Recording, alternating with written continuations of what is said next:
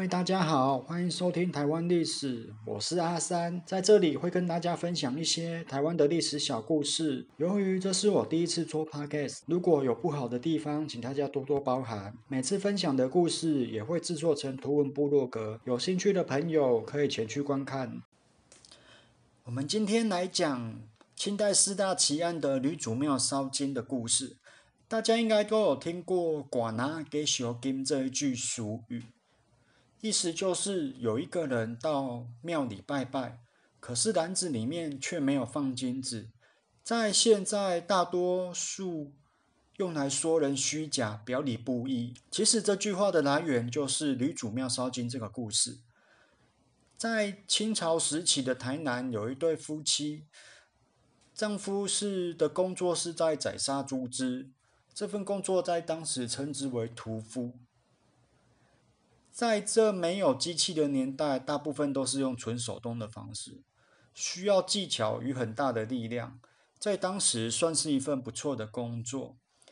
可惜这位屠夫喜欢酗酒赌博，而且对妻子长期家暴，让妻子身心俱疲，妻子只好都到附近的庙宇去寻求心灵上的慰藉。某天，妻子听说有一间女主庙非常的灵验。于是准备好了祭祀用品前去，到了庙里之后，摆好了贡品，诚心祈求，希望丈夫不要再酗酒赌博。一旁的道士见到女子忧柔满面，所以过来关心。知道妻子来这里的目的之后，便拿了几张符咒给她使用。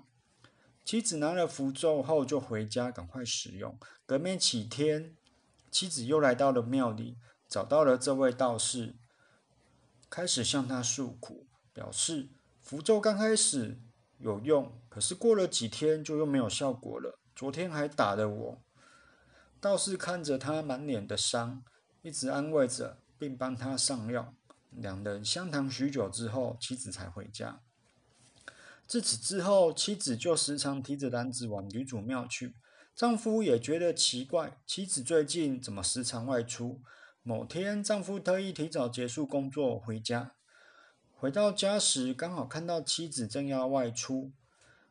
丈夫心想：“好啊，我倒要看看你是要去哪里。”跟着跟着，就来到了女主庙。原来是要拜拜啊！那我等他一下好了。丈夫在外面等了许久，一直等不到人，心想：一间小庙也能拜这么久？于是进去看了了一下，发现主殿里没有人。听到庙后方的小房间传出了讲话的声音，从帘子里探头过去，看到了妻子与道士有说有笑。屠夫顿时怒气大发，拿起了屠刀，冲了进去。刹那间，庙宇又恢复了宁静，炉里的香瞬间熄了。女主。的神像流下了眼泪。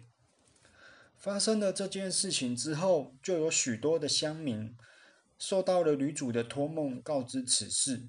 屠夫的妻子有一个住在附近的妹妹，由于许多天没有见到姐姐，所以跑到庙里问屠夫。可是屠夫支支吾吾的答不出来，感觉就好像发生了什么事。妹妹心想不对，于是。跑到了衙门报官，官爷到了屠夫家里询问，屠夫才说出了事情的真相。原来那天屠夫看到妻子与道士有说有笑，一怒之下砍死了他们，把尸体偷偷埋在庙后的花园里。于是众人又来到了庙后方开挖，果然发现了尸体。屠夫也趁大家没有注意的时候畏罪自杀了。这件事情结束之后，又有不少乡民受到了女主的托梦，希望把这里改建成书院。而现在大家在 Google 上会看到一个女主庙的遗址，这边现在已经改成了住宅区。也请大家对这里有不要有不好的想法，毕竟现在还有人居住。其实女主庙烧金的版本有很多。大部分的版本，男女之间都是有发生性关系的，不过这次我改编的保守了一点，主要因为我主要只是想要让大家知道“寡拿给小金”这句的由来，而这个故事也有改编成电影《屠夫》。然而，细说台湾也有拍摄成戏剧，大家如果有兴趣的话，也可以去看一下。哦，对了，我补充一下，吕祖就是祭拜吕洞宾。吕洞宾是唐代的人，那通常会去祭拜他的人，都是要斩断桃花之类的，也有求财啦，算是一个蛮全职的神明。可是，在台湾比较少看到。